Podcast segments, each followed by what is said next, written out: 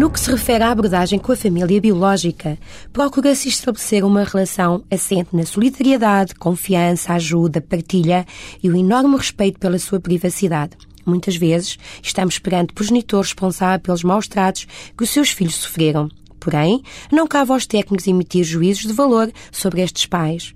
Pelo contrário, as equipas dos centros de acolhimento temporário procuram ajudar a família a resolver os seus problemas na medida em que a associação privilegia o regresso à família biológica. Primeiramente, deves ter conhecimento da situação concreta da família, dos fatores que chegaram à situação de risco que conduziu à saída temporária da criança, mas sem culpabilizar a família por essa mesma situação.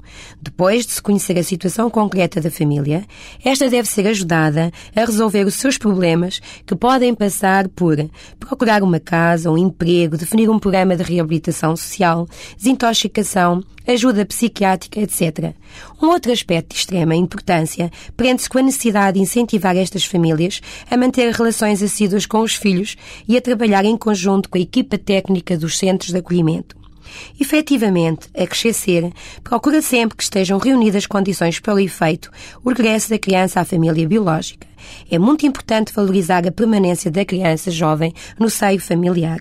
Contudo, é necessário que nele se consigam encontrar afetos, aliás, concretizados e potencializadores da reorganização da família que está fragilizada. Perante uma adequada intervenção dos serviços comunitários que justifique envolver para o seu apoio numa linha de consensualização e contratualização para a responsabilização parental e alcance gradual da autonomia a todos os níveis. Aqui, podemos afirmar que é aplicada a teoria dos sistemas ecológicos e um modelo de Brenner que se baseia essencialmente na intervenção realizada com as famílias em risco.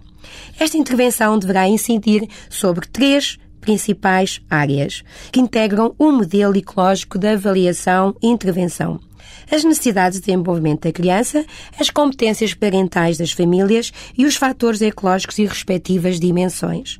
Porém, em algumas situações tal não é possível na medida em que não se encontra nenhum afeto por parte dos pais relativamente à criança, além de que também não se afigura possível qualquer tentativa de reorganização da família. Deste modo, a equipa técnica entende que o projeto de vida daquela criança poderá passar pela adoção.